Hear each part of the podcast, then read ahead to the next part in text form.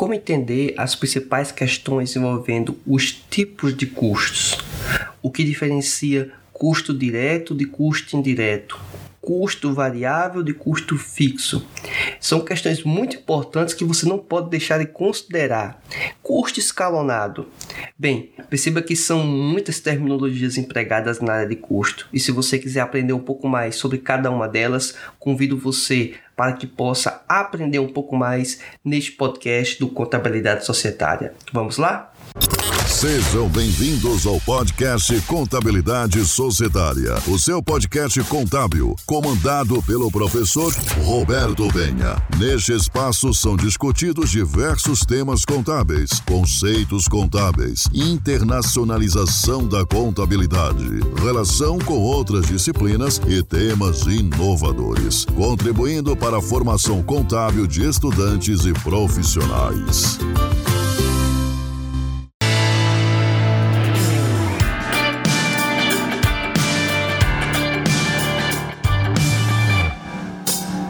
Olá, seja muito bem-vindo ao Contabilidade Societária. Quem vos fala é o professor Roberto Penha e convido você para aprender um pouco mais sobre terminologia de custos.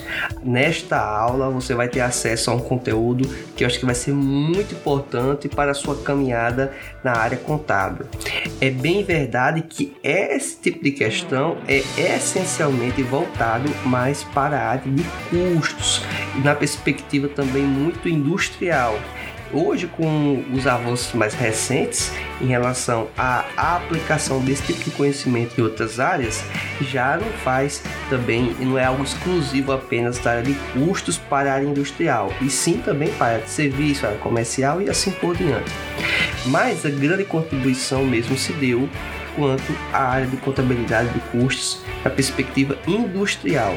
Esse termo contabilidade de custos também ele é empregado com outros termos, como contabilidade gerencial, contabilidade para tomar de decisões. Então, depende de como é, é encarado do, do, dentro das organizações, tá certo? O importante é você adquirir esse conhecimento.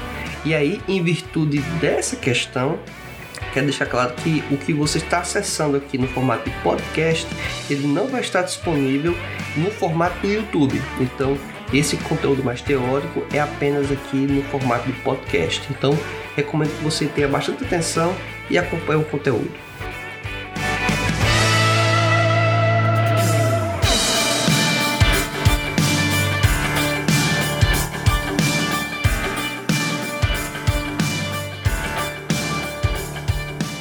Primeiro, nós precisamos identificar ou classificar e deixar bem claro que é gasto. Bem, gasto corresponde aos compromissos financeiros assumidos por uma empresa no tocante à aquisição de quê? Pode ser de recursos, que serão consumidos do ambiente fabril para a fabricação do produto, pode ser mercadorias para revenda, pode ser recursos para realização de serviços, pode ser também recursos a ser consumidos no ambiente de administração, e podem ser recursos a ser consumidos no ambiente comercial. Isso eu não posso também deixar de encarar que dentro da área de gastos existe aí uma subclassificação que poderia se encarar de custos e despesas. Contudo, da forma que estou expondo aqui, gastos é algo muito mais geral. Custo e despesa, eu estou especificando parte do que são esses gastos, tá certo? Quanto a custos, ele corresponde à parcela dos gastos consumidas no ambiente fabril para a fabricação de produto, pela aquisição de mercadoria e para a revenda para a realização de serviços. Quanto à despesa, corresponde à parcela dos gastos consumida para administrar a empresa e realizar as vendas, isto é, para gerar a receita. São representados pelas despesas administrativas e pelas despesas de vendas.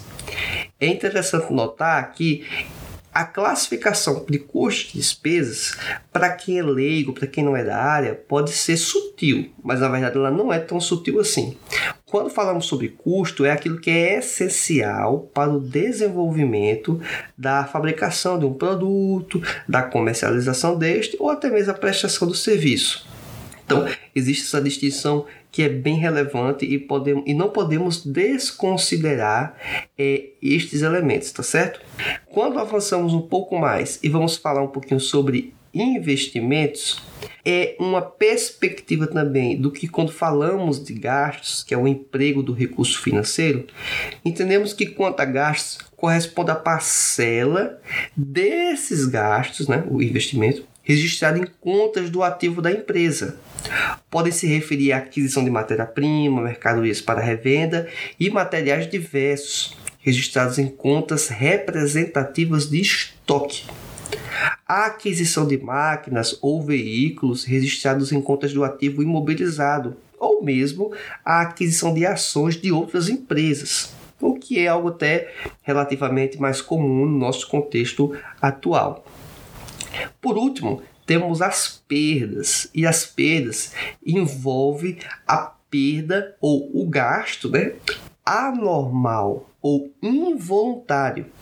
Não se pode confundir a perda com um custo ou como despesa, de forma alguma, exatamente por causa de sua característica de anormalidade e involuntariedade. Não é um sacrifício feito com a intenção de obter receita. Pense o seguinte: é, você tem um prédio e tem um estoque dentro desse prédio e acontece um incêndio e parte desse estoque ou a totalidade dele se perde. Essa perda ou esse prejuízo que se teve, contabilmente falando, ele é classificado como perda. Não é como custo, não é como despesa. Por quê? Porque esse gasto classificado especificamente como perda, ele não teve a finalidade ou não teve o propósito de obter receita seja como custo, seja como despesa. Então não entra em questões de classificá-lo como custo ou despesa. Avançando um pouco mais, podemos também identificar ah, os custos quanto à terminologia. Existem os custos considerados diretos e os custos também indiretos. E quando falamos sobre essa questão de custos diretos e indiretos, eles podem é, ser considerados inicialmente nesta perspectiva. Contudo, existe ainda uma outra classificação, uma outra subdivisão, que nós também devemos fazer menção, já a gente vai explicar um pouquinho de cada uma delas. Que quanto ao comportamento em diferentes volumes de produção, eles podem ter também e serem chamados como custos fixos e custos variáveis. Olha só, custo fixo, custo variável, custo direto, custo indireto. Estávamos falando essencialmente, inicialmente, de gasto, que era subdividido em custo, despesa, investimento e perda. Desses quatro, escolhemos um grupo em específico para nos aprofundarmos, que é o de custo. E dentro desse custo, já apresento para você aqui, inicialmente, quatro é, termos. E agora vou tentar aqui falar um pouquinho sobre cada um deles para que você possa ter uma dimensão geral deste conteúdo. Quanto a custos diretos, são os custos apropriados ao produto, conforme o consumo. Um exemplo clássico disso é a matéria-prima e a mão de obra direta. Se outro elemento de custo tiver sua medição de consumo no produto, esse custo será considerado direto. Um exemplo disso também pode ser a energia elétrica, caso haja aparelhos medidores do consumo de energia nas máquinas, de modo a realizar um controle do que cada uma delas consome. Esse custo também será chamado direto. Então, aquilo que eu consigo apropriar, que é o termo empregado contabilmente, de forma direta a um produto, eu classifico como custo direto. Aquilo que eu sei que é custo, mas quando eu consigo alocar de forma direta, eu não consigo perceber isso, classificar de forma precisa, ele vai ser considerado um custo indireto. Mas assim, como, vamos falar aqui um pouquinho dessa definição ou da, da exemplificação desse custo indireto também. É, são custos que são apropriados aos produtos, mas com base no rateio ou um critério de apropriação. Essa base de rateio deve guardar uma relação próxima entre o custo indireto e, obviamente, o produto. Em geral, são empregados como base de rateio o período em horas de emprego de mão de obra, o período em horas de utilização de máquinas na fabricação dos produtos, a quantidade em quilos de matéria-prima consumida e etc. Perceba que eu não consigo apropriar de forma direta, de forma precisa, dizer que o gasto, por exemplo, foi de R$ 5,23. Eu não consigo.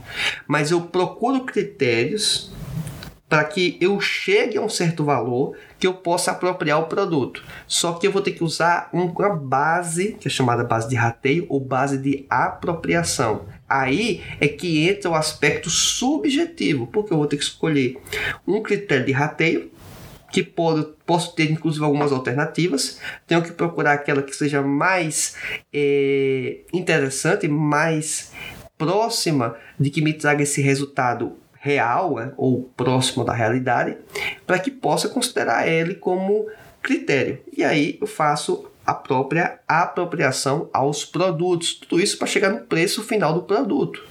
E é importante você entender o preço final do produto para você saber se vale a pena investir no produto, para saber se vale é, a pena entrar nessa atividade para vender. Caso não, não considera-se isso como uma alternativa. Avançando um pouco mais, também temos os custos fixos, que são aqueles que decorrem da manutenção da estrutura produtiva da empresa, que independe da quantidade que vier a ser fabricada, dentro do limite de capacidade instalada sempre. Por que eu digo isso? Não adianta você dizer que vai ter um custo fixo sempre fixo.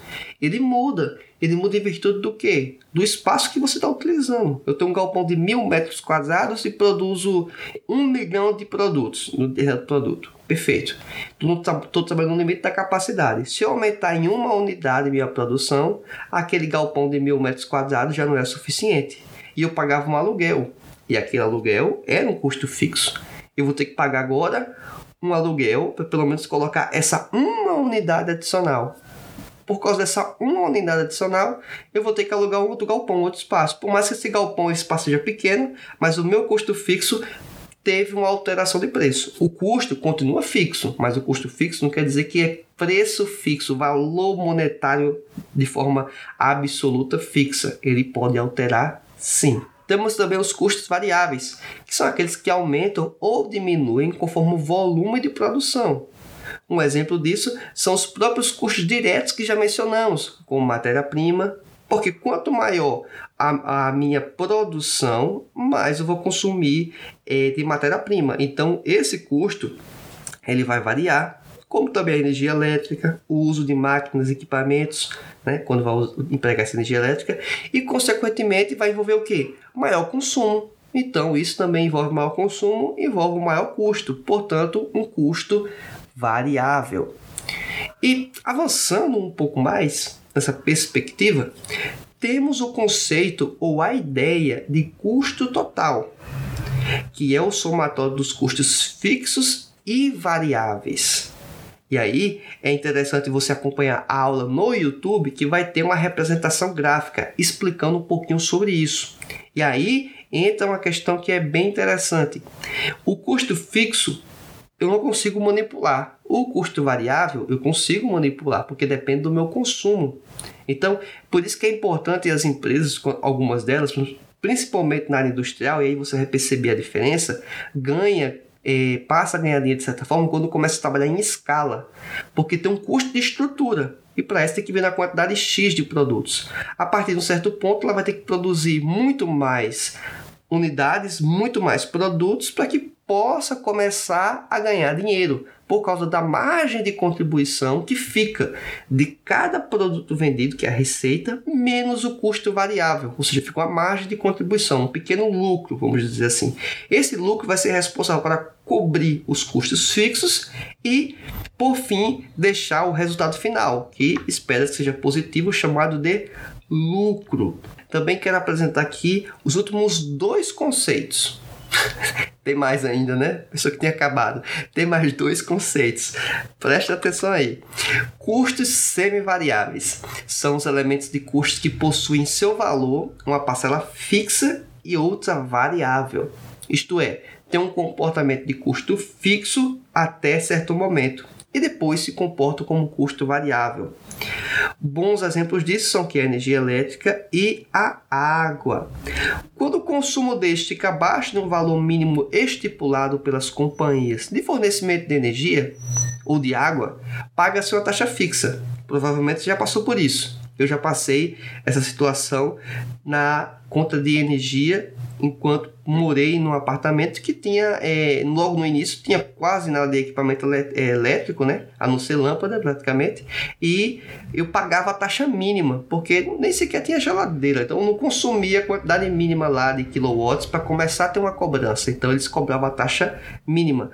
Ou perceba que energia elétrica, a pessoa inicialmente pensa, paga pelo consumo. Não, eu pagava por ter acesso à energia elétrica também.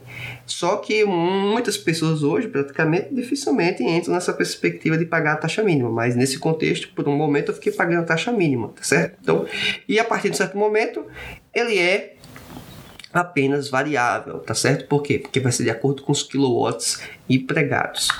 Também pode acontecer isso com a taxa de água. Você paga, por exemplo, 40 reais pelo uso de 5 metros cúbicos de água. E a cada metro cúbico de água que você consome, paga, digamos, 10 reais a mais. Então, se você consumiu 6 metros de cúbicos de água, você paga 40 reais fixo por ter 5 metros dentro da sua cota.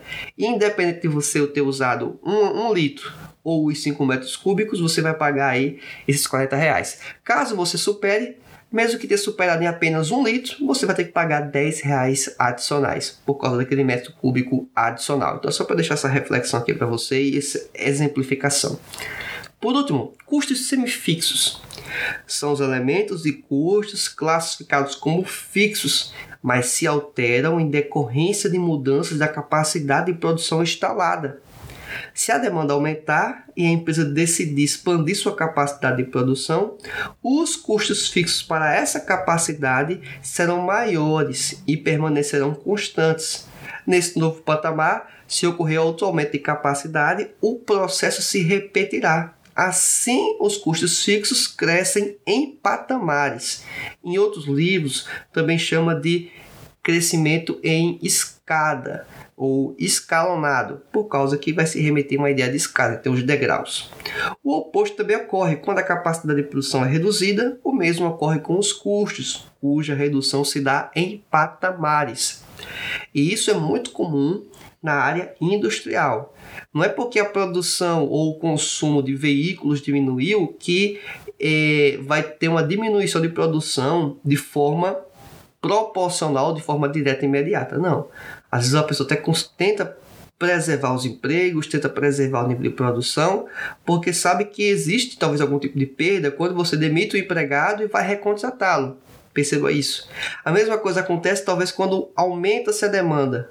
Tenta-se utilizar os trabalhadores que estão lá. A partir desse momento vê que não dá conta, contrata novos trabalhadores. Falei isso da perspectiva do trabalhador mas isso vai se remeter ao próprio emprego das máquinas, ao próprio emprego de espaço, de aluguel e assim por diante. Então, essa foi a ideia de custo semifixo. Então, convido você para que, se teve dificuldade ao longo deste podcast de entender esses conceitos, que você revisite, vá para o início do podcast e acompanhe mais uma vez, tá certo? Procure outras fontes livros de contabilidade gerencial, contabilidade de custo podem trazer contribuições importantes, bem como também o próprio material no YouTube que vai ter exemplificações dessas questões. Aguardo você na nossa próxima aula e até mais. Tchau!